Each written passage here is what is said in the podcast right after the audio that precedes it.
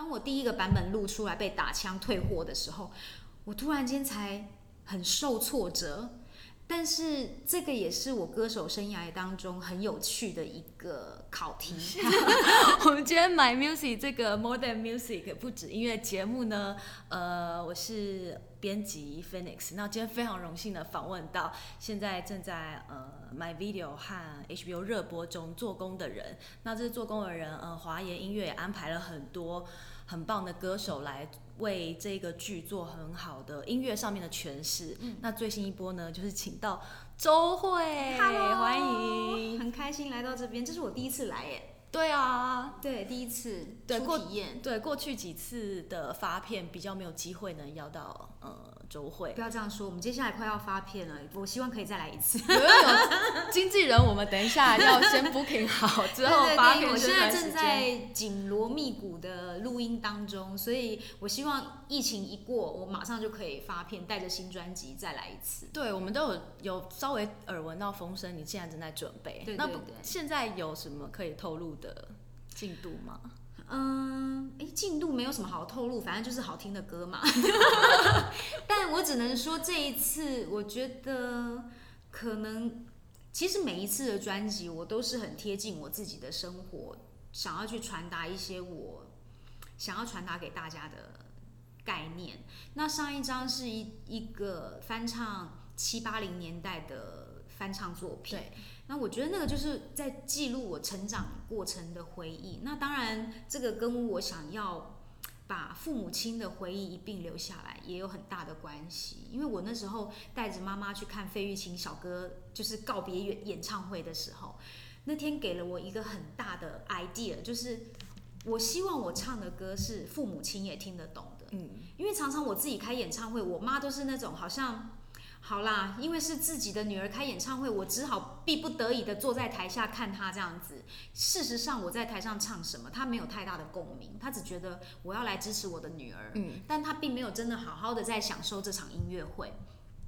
所以当下我就觉得，那我要做一张专辑，是我的父母亲、父执辈他们是听得懂的音乐作品，然后我也期待把那个年代的好音乐再传承下去，嗯，用。我相信我的歌迷群众除了长辈之外，一定还是有年轻的群众会在听到。那我希望可以这样串联一脉，然后哪天自己开演唱会的时候，就会发现说，台底下除了做叔叔伯伯阿姨之外呢，也有他们的小孩可以陪伴他们一起来。有，其实这个这个想法非常好，因为现在有好。还蛮多老歌新唱，然后你知道很多年轻人会以为那是新歌，那是新歌，对，对，所以这样子的传承是非常有意义的，让我们呃可能再年轻一点的 generation 发现哇，原来以这个竟然是翻唱歌，然后这么久以前就有这么好听的歌，对，所以我希望可以达到这样子的功能性。那新专辑的部分就是这一次就完完全全是新歌了，那也因为新歌就要赶快再去把。我这几年的生活经验跟体验再翻出来，因为这里面的文字一定是要跟我自己息息相关，不是说哦，只是随便收到一个词，然后套进去，只要旋律好听就 OK。因为我觉得，毕竟我们是说故事的人，我也希望我带着新作品去到每一个访问现场的时候，我是可以言之有物的，对，然后可以告诉大家这首歌我想要传达的是什么。嗯。嗯，那回到这一次，呃，你为做工的人演唱的这一首插曲《值得被珍惜》，嗯，他跟你自己，你你刚开始听到这个 demo 的时候，你跟他产生的连接是，或是你对他的第一印象是什么？因为我本来其实说真的，我们本来就唱过蛮多影视作品，但嗯，所有的影视作品，不管是嗯。开头的片头还是片尾还是插曲，基本上当一个歌手，你都是用很本能的方式去演唱它。哦，我是周慧，我就用周慧的口吻去唱它。可是我第一次唱一首歌，用周慧的口吻被打枪，因为太太带有一点甜美，是不是？除了甜美甜美之外啊，其实这个人设是不对的，因为呃。所有所有的角色，其实在这出戏里面，他都没有属于自己的歌，只有佩佩这个角色有一首属于自己的歌。嗯嗯嗯。然后完完全全这首歌就是在讲佩佩的故事，所以我变成要用佩佩的口吻去演唱。那这一点是我从来没有料到的，所以我第一次一听到这首歌，我就说哦，OK，我打算怎么表现？那那个表现我的设定，再加上我。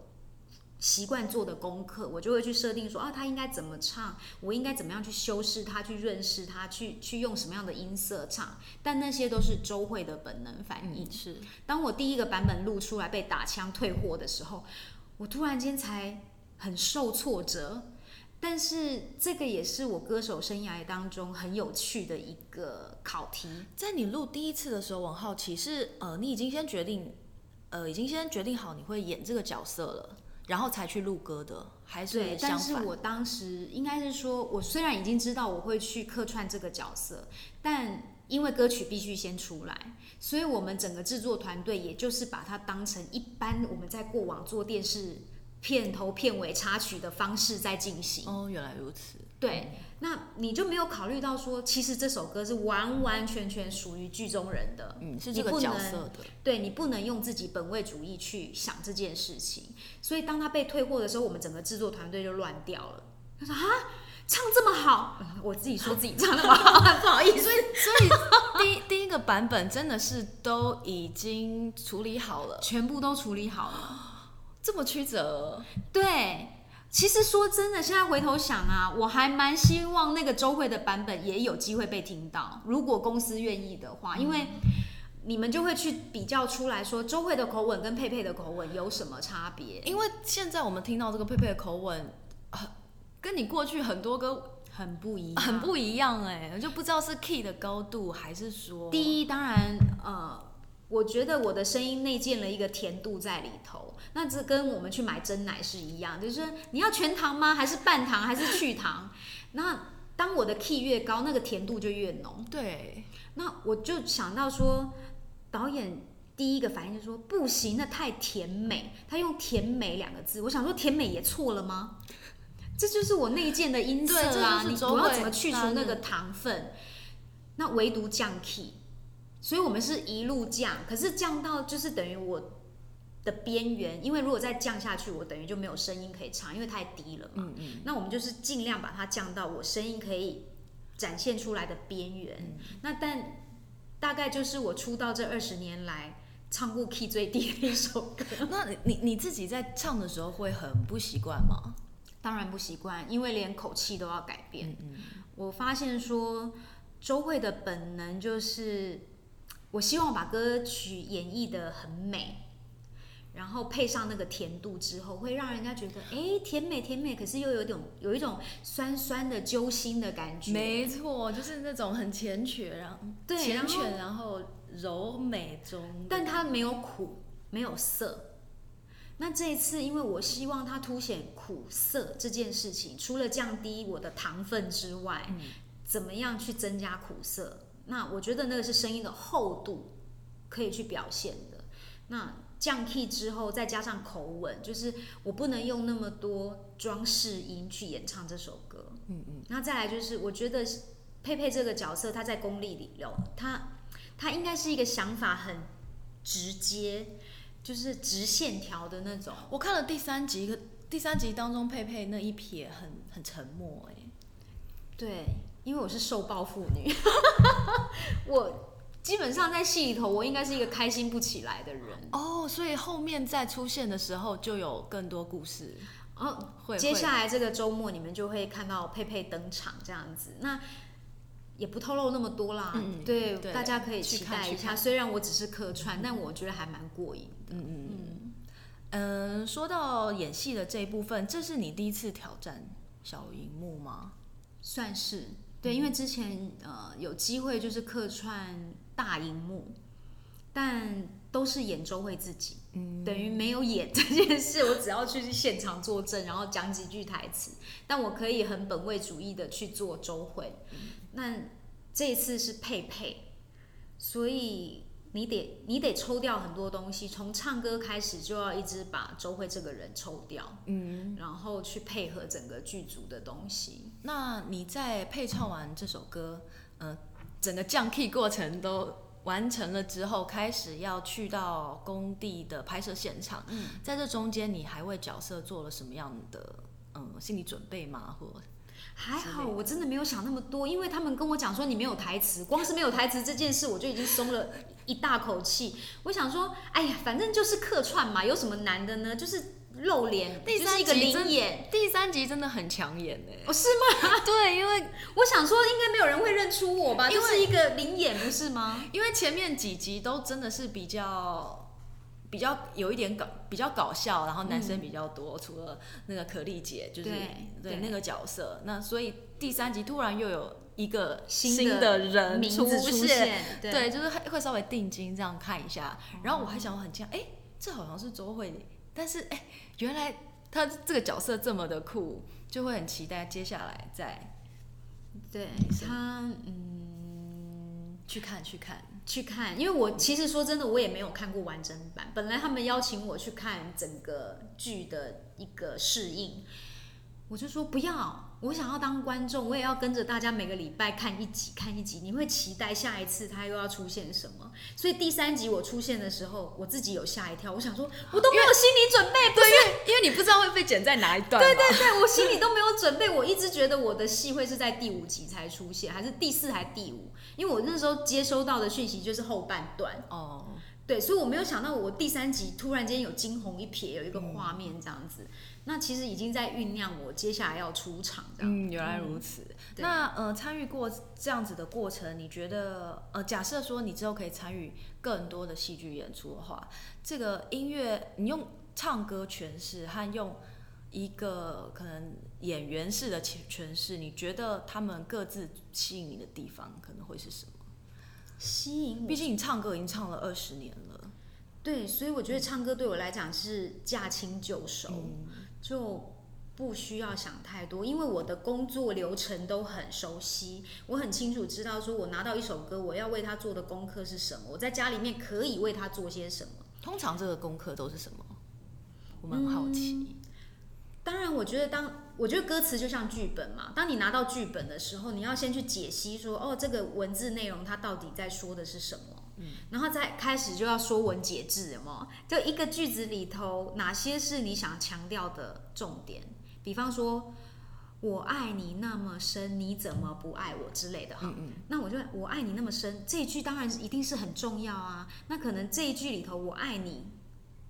会是更想强调的，我就会开始去做记号说，说哦，这这三个字我的唱法会跟那么深可能会不太一样。嗯，然后下一句你怎么不爱我？不爱我是个重点，那我就要再去凸显这三个字怎么唱。所以我的一个句子里头，你就就会听到我的声音表情是有起伏。嗯，这那这个就是一句一句都要做功课。对，虽然对听的人来说好像很流畅，对，理所当然的这样，两句就听过去了。但是其实歌手都有在每一个句子怎么样诠释中间，有很多构思在里头。对，而且如果你用这种方式，就是我也可以建议给那些喜欢唱歌的朋友们啦。如果你拿到一首歌，你就开始去说文解字，把它解拆解之后。你再去设定说，这两个字我想要唱七音，接下来这两个字我要有抖音，再接下来这两个字我要什么？你就会练到你的所有唱歌的技巧。但这样唱完一首歌，会不会觉得很烧脑？会烧脑，而且你要把它变成你反射动作。对，因为你还要一直在控制，这个是需要控制，根本就是声带的运动员了吧？可是多数的人，尤其是现在年轻一辈的歌手们，他们可能从来没有想过这个问题，因为他就是本能的啪就唱出去。所以我会觉得年轻一辈的很多歌手，他唱歌没有层次感。嗯，我这样会不会得罪很多人？但你们真的唱歌没有层次，我告诉你，就是就是对对呃这些歌词有在雕琢的人，其实会在意说你要怎么又去铺陈和经营这一些细节。我觉得那个很重要，精雕细琢是我觉得艺术家跟一个。一般的工作者或一般的路人演唱者绝对是不一样的。你要把自己的位置放在哪个高度上？取决于你做事的细节。嗯、那我会觉得，我希望我的歌曲是可以值得被永流传的，所以我一定要把它做到最好，最好你才会觉得它耐听，嗯，你才会觉得我未来十年后再拿出来听，它怎么还是那么好听？它不会过时，在于你处理的细节。如果你的唱歌方式只是在这个时期很流行，当它不流行，你就被淘汰了。对，没错。对啊，嗯，因为毕竟这个歌这个东西，除了流行之外，最重要的就是还是要感动，感动人嘛。它还是要有一些人性化在里头啊。嗯，那像周慧，你唱了这么多呃戏剧歌曲啦，或是你呃现在这几年这个。呃，戏剧结合音乐，什么 OST 主题曲，嗯、也是非常的风行的一个做法。你自己有没有特别喜欢，或是对哪一出戏，或是电影插曲，你自己觉得印象很深刻？包括你自己唱，或者是呃，你别人唱，或是任何你看过的，呃，国内外的一些这样子的歌。你知道你在问我这一题的时候，我瞬间闪出来是什么画面吗？《冰雪奇缘》，它实在太成功了。你想想看，可以全球的小朋友都为为之疯狂，然后每个人都要穿那套衣服在那边转圈圈，你就觉得说，对，我觉得音乐真的有它神奇的魔力。对，因为你想到画面，那个旋律就出来了。对，或者是你听到旋律就有画面，这是一个非常了不起的结合。所以我觉得，呃，不管任何的戏剧，为什么都要有音乐去陪衬？因为音乐它是一个深层的脑波的记忆还是什么？因为你不可能永远每天在演戏，可是音乐确实可以辅助你去记住很多细节。那即便是你的生活当中也是一样，就是你会发现，像我自己出道这么久，然后我办演唱会的时候，我就会看到很多歌迷来我的脸书啊，或者是我的微博上面留言，就说当你唱到哪首歌的时候，我就。跳出某个时期的画面，啊，我当时在大学，我在追求某个女朋友，还是什么什么的画面。我当兵的时候怎样怎样怎样，还是某某个女生她说她分手了，她怎样伤心，你就觉得哦，原来我唱的这些歌曲是有功能性的。对，这些歌帮听的人保存住他们的记忆，对，在那个时期。对，那我自己在当一个听众的时候，我可能你会觉得他是理所当然。因为我们每次在听自己的偶像唱的歌，你当然有属于你自己的回忆。可是你没有想到说，当我自己成为一个歌手，原来我也在帮大家创造回忆，这是一件很难得的事情。所以我觉得自己真的很荣幸，可以有机会留下一些好的作品，然后陪伴大家。嗯，那因为前一阵子是你的生日嘛，然后因为疫情的关系，有很多呃你既定的计划都被打乱了。嗯，那是。相反的，你这一段时间你都做一些什么安排或消遣呢？嗯，没有消遣，因为我在忙搬家。搬家？但农历年之后吗？对，农历年之后，前几天才刚搬家，所以就是一直很忙碌。那其实我觉得有有些事情真的是老天爷会帮你安排好。比方像去年，我们就一直在计划说我要办二十周年演唱会，然后一直 booking 不到好的场地。那等到我们 booking 到好的场地的时候，又有很多，比方像呃乐手的问题呀，各方面人员配置的问题，就没有办法兜拢。那当下我就觉得好挫折，因为本来是农历年前后想要办音演唱会，那因为各种卡关，所以我们就说那先取消好了。可是这个取消也觉得好像到了今年，因为疫情的关系，好像也就没那么遗憾了。因为如果你全部东西都准备下去，安排好了，来到农历年前，你就发现说不行，我还是得取消这个演唱会，或者是你还要纠结到底什么时候要宣布取消等等。对，所以当我来到今年，然后又因为疫情的关系的时候，突然间就释怀了，就对于去年没有办法。把这个演唱会弄好这件事情，突然间就放下了。那我们这个行业也就是这样嘛，过年前后唱呃尾牙跟春酒。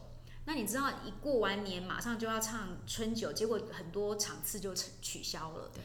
但因为我开始要忙搬家，好像多了很多时间让我去 take care 家里面的事情，好好打理这样。对。那本来我也打算说出国去过生日，但因为你知道，因为疫情一来。我就变成待业中，我们的收入就会减少，艺人就待业了。对，我们就变待业中。然后呢，你出去你还会花钱，但因为你出不去，你就省下这一笔钱。所以我觉得很多东西，老天爷他都有很巧妙的安排，只是你有没有把你的眼光放在对的位置，因为如果你一直纠结说哈，人家本来想要去过生日，害我都不能去，你就会开始很生气。是，但如果你适时的一直在转念，你就不会觉得有那么多的遗憾。嗯，所以我觉得整个看下来，呃，好像对我们的人生是经历了一场很大的考验，可是也是回头去检视自己的一个好时间。是，呃，从现在开始，这个疫情稍微有点趋缓嘛，对，所以包括了新专辑，还有之前。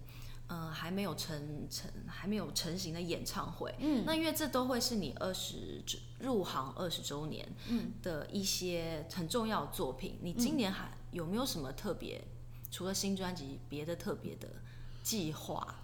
嗯，其实计划还是有在延续，因为本来要办的二十周年演唱会，等于就是因为某些原因没有办法顺利的达成。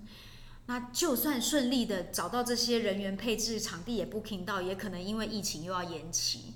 那我们还是一直把这件事情放心上，所以我希望配合的新专辑制作完成之后。